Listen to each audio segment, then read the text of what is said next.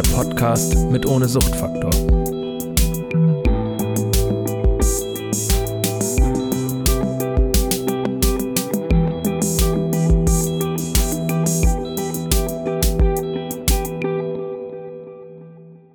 Herzlich willkommen zu Private Talk. Wir sind wieder mal unterwegs, diesmal bei der ambulanten Suchthilfe. Ich sitze im Büro von Bea Meyer, die Geschäftsführerin der ambulanten Suchthilfe. Guten Tag, Bea. Tag, ich freue mich. Bin Ja. gespannt. Vielen Dank für deine Bereitschaft, äh, uns zu unterstützen in unserem Podcast und ähm, die ambulante Suchthilfe einmal vorzustellen. Und vielleicht steigen wir gleich direkt mal ein. Für alle, die dies nicht wissen, was ist die ambulante Suchthilfe? Was macht sie? Und was ist das denn hier für ein Laden eigentlich? Genau, die ambulante Suchthilfe hat den kommunalen Auftrag, die Drogenberatung für das Stadtgebiet von Bremen zu machen. Mittlerweile machen wir, äh, genau, in der, im Rahmen der Suchtberatung geht es viel um Therapievermittlung, um Motivation, um äh, Angehörigenarbeit. Ähm, wir sind erstmal so strukturiert, dass wir offene Sprechstunden haben und dann jeder einen festen Berater oder eine Beraterin bekommt und der begleitet ihn oder die ähm, dann durch das, was nötig ist. Also es gibt Menschen, die wollen dann eine Therapie machen, es gibt Leute, die wollen überhaupt erstmal eine Einschätzung, ob sie überhaupt Sucht, eine Suchterkrankung haben.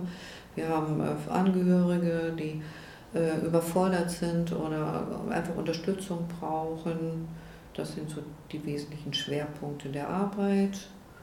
Und dann hat sich herauskristallisiert, dass wir natürlich auch noch andere Suchterkrankungen haben und kümmern uns eben auch um Medienabhängigkeit, um äh, Glücksspielsuchtberatung und haben festgestellt, dass gerade im Bereich der geistigen Behinderung und Sucht ein anderes äh, Beratungsprofil notwendig ist. Und äh, da können wir auch beraten für alle Suchtmittel zum Beispiel. Das, was wir auch machen, ist äh, aktuell uns mehr noch darauf zu konzentrieren, dass wir auch Menschen mit Migrationshintergrund in die Beratung bekommen. Haben glücklicherweise jetzt auch zwei Suchtberaterinnen, mit, die auch Russisch sprechen und können über die muttersprachliche Streetwork, die wir auch noch machen, auch viel individueller noch auf Menschen mit äh, Schwierigkeiten, was die Sprache betrifft, ist. Und das ist erstmal ein großes Hemmnis, um überhaupt sich um, um die Sucht zu kümmern. Was wir zusätzlich anbieten, ist ganz viele Gruppenangebote. Das heißt, wir haben eine Gruppe für Menschen, die Probleme mit Amphetamin und Kokain äh, haben. Dann bieten wir eine an für Menschen, die Cannabis konsumieren. Dann bieten wir eine Angehörigengruppe an. Außerdem bieten wir eine Gruppe an für Trauma, Flucht und Sucht. Das ist das Prepare-Projekt. Da geht es auch um Menschen, die hier äh, mit hohem traumatischem Hintergrund sind und haben, implementieren gerade auch eine Gruppe wieder für Menschen, die Trauma und Sucht als Erfahrungshintergrund haben. Das ist, da freuen wir uns sehr darüber, dass es gibt. Außerdem gibt es noch eine Konsumreduktionsgruppe und äh, wir haben auch noch für die im Rahmen der geistigen Behinderung und Sucht eine, äh, eine Gruppe, die sich auch wöchentlich trifft. Der, das zweite große Standbein von uns ist die ambulante Reha-Sucht. Das heißt, wir können für alle Suchtmittel übergreifend hier Therapiegruppen anbieten im Rahmen der Weiterbehandlung nach stationärer Therapie und auch im Rahmen der, äh, der Behandlung, ohne dass man vorher eine stationäre Therapie gemacht hat. Das ist mittlerweile ganz groß. Wir haben sechs Gruppen, äh, unter anderem auch eine im Bereich Glücksspiel und wir machen auch noch die Nachsorgegruppen und wir bieten auch noch in, in unserer Beratungsstelle in Nord, also wir haben ja zwei Hilfezentren, einmal in Mitte und einmal in Nord, da bieten wir auch noch äh, für psychosomatische Nachsorgegruppen an. Wahnsinn, das ist ja ein breites Spektrum ja, an Angeboten, das ihr habt. Und ähm, wir müssen mal, mal drauf eingehen, äh, für viele Hörer ist vielleicht gar nicht der Begriff Drogen und Abhängigkeit klar. Also welche Drogen bilden sich denn hier ab? Sind das denn nur äh, illegale Drogen oder geht es auch um Alkohol? Genau, also wir ähm, haben den Auftrag, uns um Menschen mit äh, illegalen Drogenproblemen zu kümmern. Die, äh, in Bremen ist das immer noch äh, leider getrennt. Das heißt, der Bereich der Alkohol- und Medikamentenabhängigen liegt bei den Behandlungszentren. Und angestrebt wird aber, dass wir eigentlich, wie es in der Bundesrepublik üblich ist, irgendwann auch die Gesamtversorgung auch mit tun dürfen. Weil das ist schon eine sehr künstliche Trennung auch. Weil natürlich auch die illegalen Drogen haben auch wieder äh, Suchtmittelprobleme mit Alkohol und Medikamenten und das ist so eine Vermischung. Genau, das finde ich problematisch und legal, äh, wenn ich Medikamente konsumiere, dann kommen wir ja auch schnell in den Bereich der Illegalität. Also von daher haben wir sowieso so fließende Übergänge an der Stelle. Und es ist ja auch in anderen Bereichen, bei Glücksspiel und Medien, da gibt es ja auch mittlerweile immer mehr Überschneidungen, so dass das so ein bisschen fließend ist. Also ich habe eigentlich den Anspruch, dass wir ein offenes Haus für Menschen sind, die suchtmittelabhängig sind. Und ich finde es bedauerlich, dass schade, also dass das immer noch so getrennt ist in Bremen. Aber nicht nur suchtmittelabhängig, sondern überhaupt auch, äh, auch Verhaltensstörungen. Genau, aber das ist eben noch begrenzt auf Medien äh, und Glücksspiel, wobei es auch natürlich auch jetzt immer mehr Klienten mit Pornosucht gibt und auch Menschen mit Kaufsucht hier hinkommen. Aber das ist eben noch nicht so, also da würde ich sagen, das System äh, versuchen wir offen zu halten, aber wir haben natürlich nur begrenzte Kapazitäten und müssen dann wieder unseren ordinären Auftrag sehen. Das ist manchmal ein bisschen schwierig. Was in Bremen leider noch nicht gut versorgt ist, der Bereich der Essstörungen. Das stimmt. Mhm. Ja. Das finde ich noch bedauerlich. Habt ihr davor was zu tun? Noch ähm, nicht, weil wir gerade so viele Baustellen haben, aber im Hinterkopf habe ich das schon. Weil es ist wirklich bedauerlich. Also ich wundere mich immer, aber es gibt wirklich ja nicht wirklich ein Angebot. Das ist schade.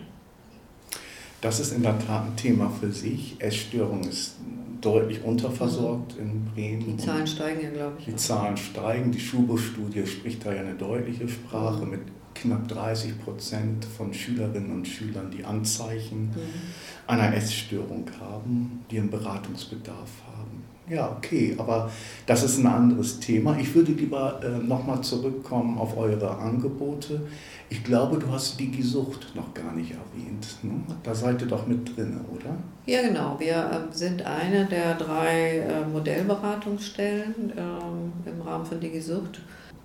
Da geht es letztlich darum, äh, dass deutschlandweit eine digitale Plattform geschaffen wurde oder wird. Im Prinzip sind die noch dabei. Es ja. hakt noch ein bisschen an der Programmierung. Aber es, äh, im Rahmen des Onlinezugangsgesetzes müssen die Kommunen ja auch äh, einen digitalen Zugang schaffen. Und im Rahmen der Sucht ist aufgefallen, dass das nicht einfach so einfach ist und dass äh, man da doch ein anderes Format braucht. Und dann gibt es dieses bundesweite Projekt, wo dann diese digitale Plattform geschaffen wird und wurde. Und wir sind eine der Modellberatungsstellen, was letztlich heißt, dass wir aktuell zwei Berater haben und eine, ein Berater und eine Beraterin, die sich äh, auf der Plattform zuschalten.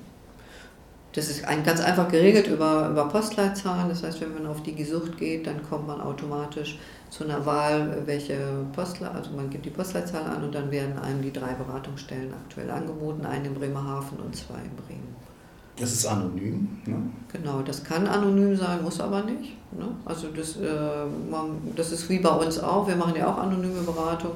Man schaltet sich erstmal ein und dann äh, bekommt man einen Berater, der mit einem über Chat zum Beispiel in Kontakt geht. Wir können darüber Videoberatungen machen. Und dann gibt es noch so äh, Tools, die dann auch genutzt werden kann, was das wie Konsumreduktionstagebücher, äh, und alle, in allen möglichen Bereichen werden die auch gerade noch implementiert. Also was weiß ich, im Bereich äh, Kokain und Amphetamine werden gerade nochmal Tools geschaffen, sodass man die dann auch nutzen kann und in die Arbeit integrativ mit einbauen kann. Das ist jetzt seit Dezember erst äh, richtig losgegangen und wir sind da noch wenig bekannt. Wir haben jetzt angefangen, Werbung zu machen und sind leider aber erstmal ab 18 zuständig. Ich denke, ab Herbst können dann auch andere Beratungsstellen mit rein, wie Escape, sodass wir dann auch ein Angebot für unter 18-Jährige haben, die auch interessiert sind. Und das heißt ja konkret, dass jeder in Bremen und in Bremerhaven übers Internet eigentlich ein Beratungsangebot anfragen kann und äh, kostenlos, muss man auch sagen. Ist immer, unsere Beratungsangebote sind alle kostenlos. Kostenlos und anonym, wenn er oder sie möchte, genau. ihre eigene Situation mal besprechen kann. Mhm.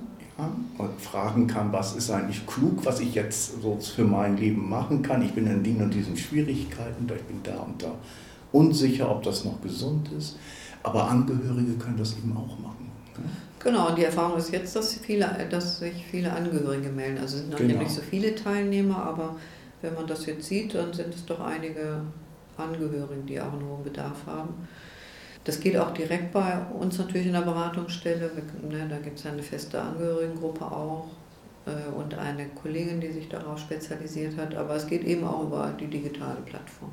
Und das ist natürlich ein Geschenk, weil ja viele ja eben unsicher sind und ähm, der Weg in eine Beratungsstelle wie diese, also jetzt mal grob gesagt Drogenberatungsstelle, ne, so ist ja der Schlagwort dafür. Ja, wir nennen es ja immer Suchthilfe.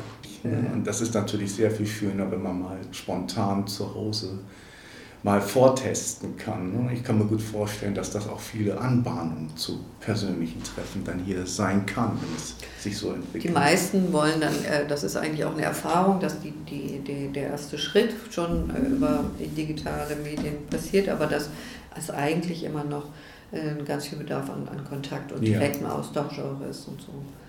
Aber wofür es gut ist, manchmal eben auch einfach zu sagen, okay, also bis dahin, was also ich, habe ich meinen Konsum reduziert und dass man einen kurzen Abgleich mit dem Berater nochmal macht.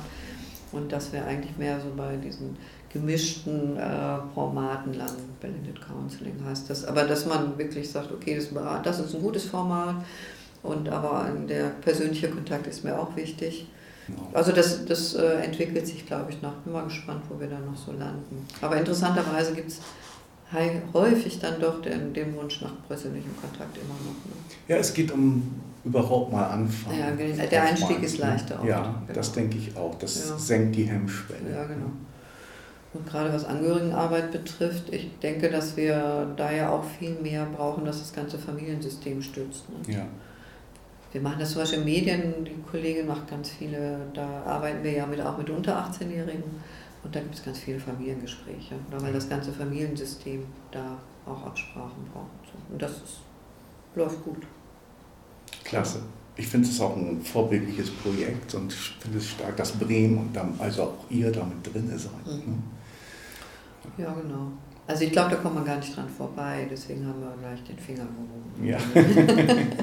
ich finde das total wichtig. Wer finanziert das eigentlich? Naja, das ist genau der Punkt. Also es gibt äh, die Plattform und die Gesucht, also diese Implementierung des Systems, die läuft über die Bundesregierung und wir bekommen im Rahmen eines Modellprojektes im Moment Mittel, aber nicht äh, standardgemäß wird das nicht weiter so gehen, sondern wir werden dann nicht zusätzliche Mittel bekommen. Ja.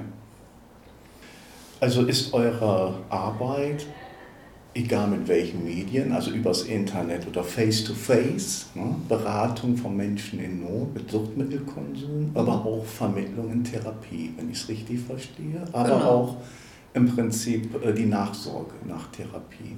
Ja? Genau, wenn ich in Therapie möchte, dann gibt es ja ein Antragsverfahren und in diesem Antragsverfahren sind wir eben auch mit vorgesehen, weil wir die Sozialberichte schreiben. Das heißt, man kommt im, im Suchtbereich jetzt auch äh, nicht so dran vorbei, jemanden zu finden, der die Genehmigung hat, diese Sozialberichte zu machen. Und wir unterstützen dann bei dem gesamten Antragsverfahren, ne, genau. ne, damit man da auch wirklich äh, ankommt. Und im Prinzip vermitteln wir ja auch viel in Entgiftungsbehandlungen. Ne? Das heißt, das ist ja noch ein Schritt davor. Wenn ich erstmal merke, meine Not ist so groß, dass ich erstmal eine körperliche Entgiftung brauche, dann machen wir auch die Vermittlung ist ja auch oft eine Voraussetzung für Therapie. Ne? Das wird dann sowieso nochmal vorgeschaltet, ja. aber zwischendurch tut es ja manchmal auch schon mal gut, sich erstmal wieder äh, körperlich auch zu erholen und ein bisschen wieder den Kopf über dem Tisch zu haben, ja. sage ich immer, um erstmal zu gucken, wo bin ich überhaupt gelandet.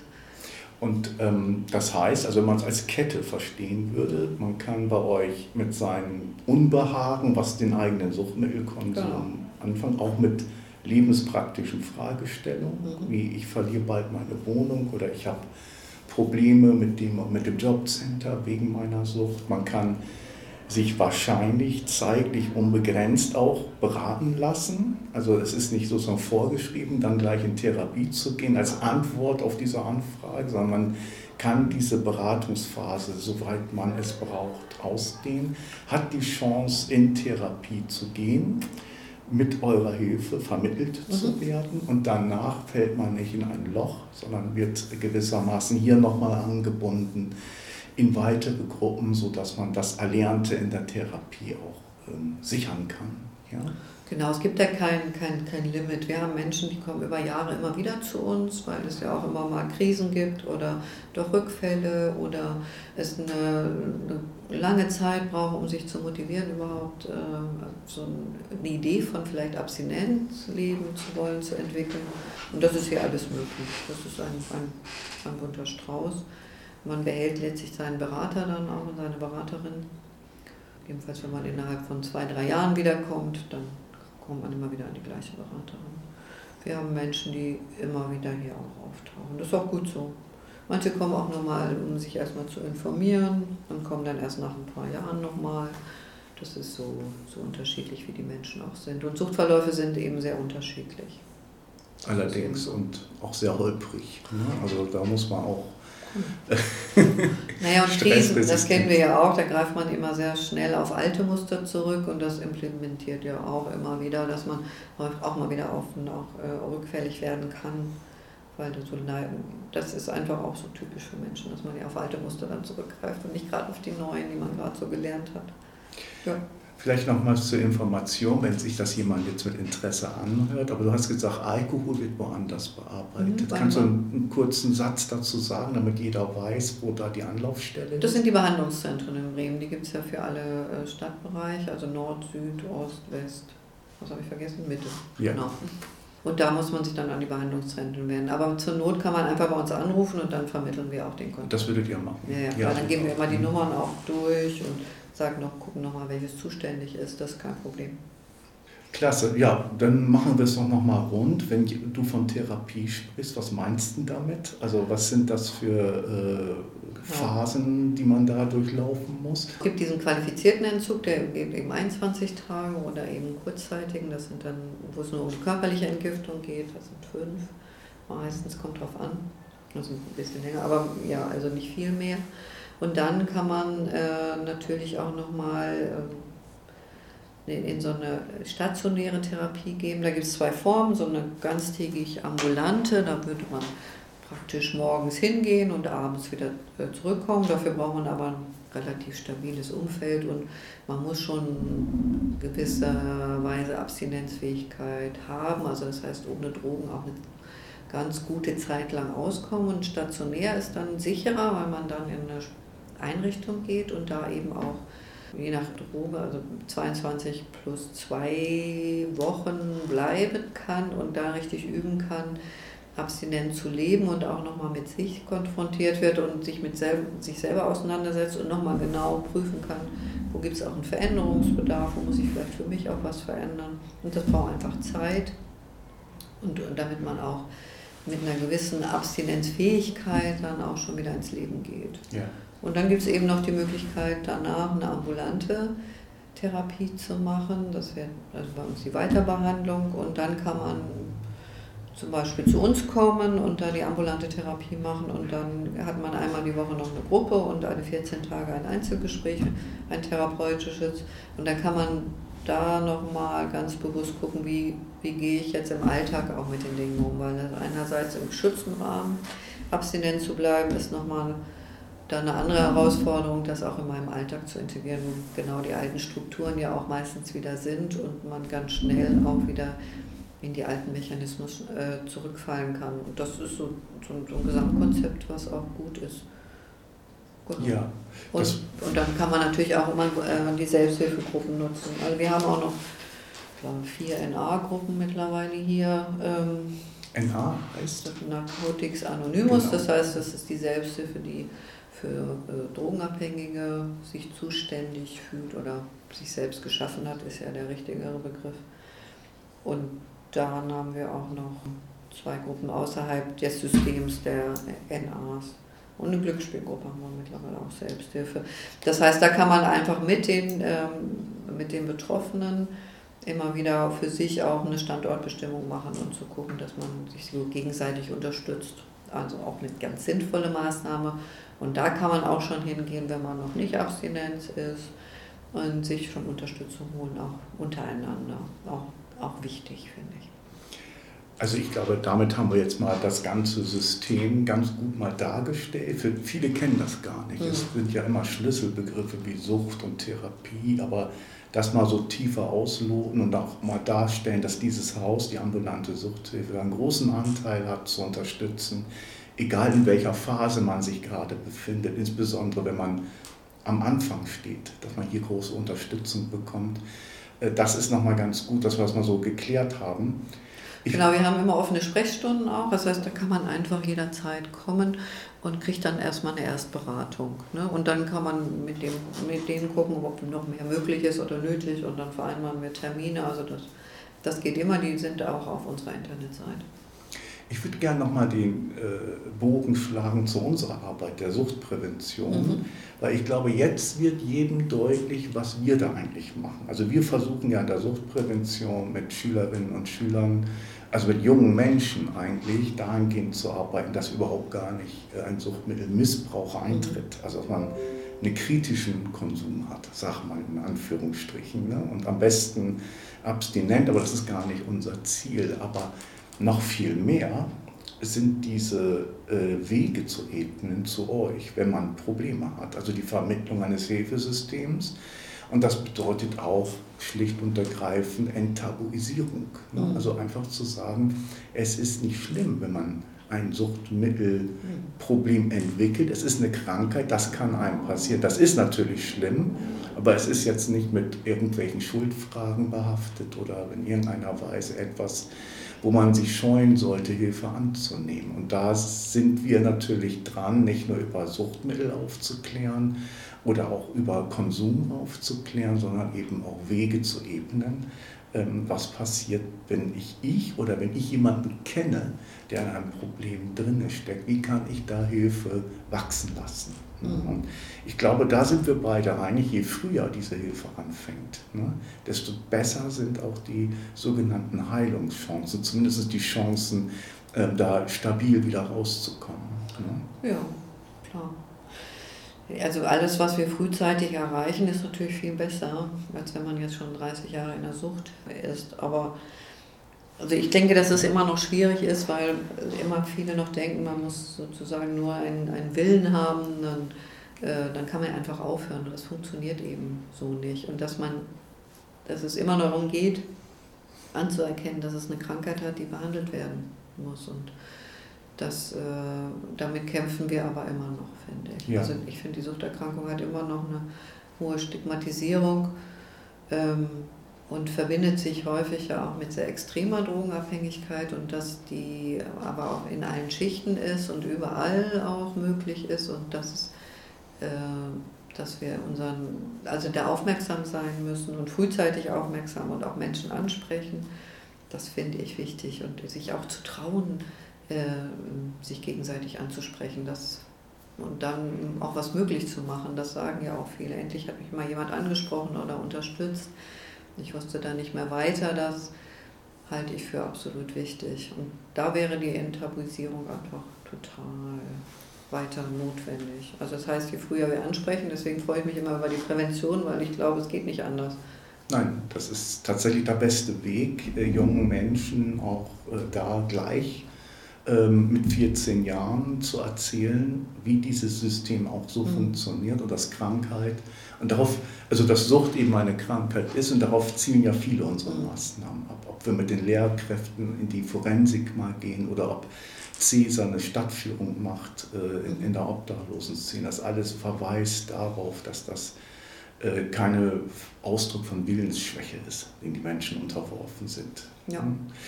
Und es gibt dann ja noch eine Gruppe, wo wir beide gerade konkret auch mit der wilden Bühne dran arbeiten. Und äh, das ist auch so ein bestimmt schwieriges Feld. Das sind Kinder aus suchtbelasteten Familien. das ist eigentlich ein Feld, wo man gut mit Frühintervention arbeiten kann, weil die Kinder selbst sind häufig ähm, gar nicht in einer Abhängigkeit wie ihre Eltern. Und sie kriegen durch eine suchtpräventive Veranstaltung, das ist so unsere Erfahrung, häufig mit. Ups, äh, in meiner Familie stimmt ja was nicht. Der Konsum ist viel zu hoch und das Verhalten ist ja eine Krankheit. Und da ist es ähnlich wie bei Essstörungen, gibt es mhm. eigentlich sehr wenig, was man tun kann. Und ich glaube, unser Ziel ist ja eben dort auch mit Hilfe des Jugendamtes, was dort auch eine Rolle spielen muss bei unter 18-Jährigen, das Familiensystem zu stabilisieren, nicht wahr? Genau, das ist ja auch Prävention, weil wir gehen ja davon aus, dass ein Drittel der Kinder selber eine Abhängigkeit entwickeln. Das ja. heißt, wir müssen äh, frühzeitig in das System, weil das, das, das ist dann wirklich präventiv. Ne? Ja. Das heißt, wenn ich frühzeitig unterstütze, gerade die Kinder, vermeide ich ja auch, auch eine eigene Krankheitsentwicklung. Also man sagt immer so ein Drittel eine psychische Erkrankung, eine, äh, ein Drittel eine Suchterkrankung und ein Drittel schafft es aufgrund bestimmter Strukturen, dass auch eben sie nicht erkranken. Das ist ja auch gut so. Ja. Und den Teil wollen wir erhöhen. Den erhöhen wir. Und ähm, genau. das ist ja auch so etwas Doppeltes, ne? ja. also, indem die Kinder auch die Erfahrung machen, dass es Hilfe gibt genau. und auch ähm, die Wege dahin kennenlernen, sind, ist das ja ein eingebauter mhm. Selbstschutz auch. Ne? Genau, da blicken wir häufig dann immer mehr auf die Suchterkrankungen und da, da fallen die leider immer noch zu sehr unter den ja. Tisch. Und da wollen wir ja auch weiter daran arbeiten, dass das mehr in den Fokus kommt und da auch noch Unterstützung, andere Unterstützung auch geschaffen werden. Ne? Gruppen für Kinder, aber auch äh, Unterstützung für äh, Familien mit äh, also Sucht, mit suchterkrankten Eltern, dass man da frühzeitig mit reingehen kann und Unterstützungsmöglichkeiten. Da gibt es ja auch Konzepte für, dass wir die kennenlernen und gucken, was wir hier in Bremen noch umsetzen können. Das ist äh, im Oktober, mhm. äh, wenn das jetzt hier im Archiv landet, im Oktober 2023. Mhm. Und äh, da werden wir bei der Wilden Bühne zusammen mit der Wilden Bühne uns bundesweit Modelle der Zusammenarbeit Suchthilfe Jugendamt anschauen und überlegen, wie wir in Bremen vielleicht was äh, implementieren können. Da freue ich mich schon drauf. Ja, ich auch. Bin mal gespannt. Aber ich glaube, das ist so viel Thema gerade und man merkt das jetzt auch in anderen Ländern. Gibt es gerade Fachtage dazu und ich glaube, NACOA macht da ja auch eine gute Arbeit, dass die so dranbleiben. Ähm, das ist ja, wo sich letztlich erwachsene Kinder ja auch zusammengetan haben, zu sagen, da müssen wir was tun, was der Selbsthilfe. Und ich glaube, das äh, scheint gerade auch so ein Thema zu sein dieses Jahr. Ist jedenfalls interessant. Ich höre es jetzt überall mehr. Ja, es ist. Äh, Gott sei Dank. Gott sei Dank so. Es war wirklich in den letzten Jahren nicht so viel mhm. und da passt, das passt schon in die Zeit, in die Diskussion. Ja. Ich möchte nochmal nochmal noch mal drauf gucken, dass du vielleicht nochmal zu den beiden Fachstellen, die ich so spannend finde, Glücksspielsucht und Mediensucht, vielleicht nochmal zwei Sätze sagst. Genau, wir haben das Glück, dass wir für diese äh, Verhaltenssüchte ja auch ähm, ein besonderes Angebot haben. Die Fachstelle Medien, da haben wir, äh, da haben wir mit einer halben Stelle angefangen und das ist ganz schön. Wir haben jetzt eine ganze Stelle mittlerweile, weil klar ist, dass natürlich ein viel höherer Bedarf ist und wir ähm, zunehmend natürlich auch wissen, dass es äh, aufgrund der Digitalisierung in allen Bereichen da viel mehr Problemlagen gibt und wir uns freuen, dass wir da ein, ein zusätzliches Angebot haben. Und im Glücksspielbereich ist es so, dass die Fachstelle seit zwei Jahren jetzt bei uns angesiedelt ist. Die war letztlich örtlich schon hier sowieso verortet, aber jetzt ist sie auch Teil von uns und das finde ich ganz gut, weil die Schnittmengen zwischen Gaming und Gambling werden ja auch immer größer. Das heißt, wo äh, Geldeinsatz mit verbunden ist, das ist ja viel im Glücksspiel, aber zieht ja auch immer mehr im, im, im Spielbereich ein. Also von daher gibt es da viel mehr Schnittmengen und wir können über die, die Verbindung der beiden äh, Fachstellen hier im Haus sehr konstruktiv da auch zusammenarbeiten. Wir haben auch letztes Jahr ja gemeinsam einen Fachtag gemacht in 2022, weil wir genau merken, dass die Schnittstellen immer größer werden. Gaming heißt Spiele und Gambling heißt Spiel gegen Geld. Mhm, ne? Da genau. muss man mal sagen, ja. Ähm, und wie ist es? Also einerseits gibt es zwei, also zwei Dinge, die mich sehr interessieren aus deiner Sicht welche Wirkung sie haben. Welche Wirkung hatte Corona auf die Entwicklung der Zahlen? Und würdest du sagen, dass auch der Digitalpakt Schule äh, Zahlen äh, verändert hat bei, den, ähm, bei der Mediennutzung?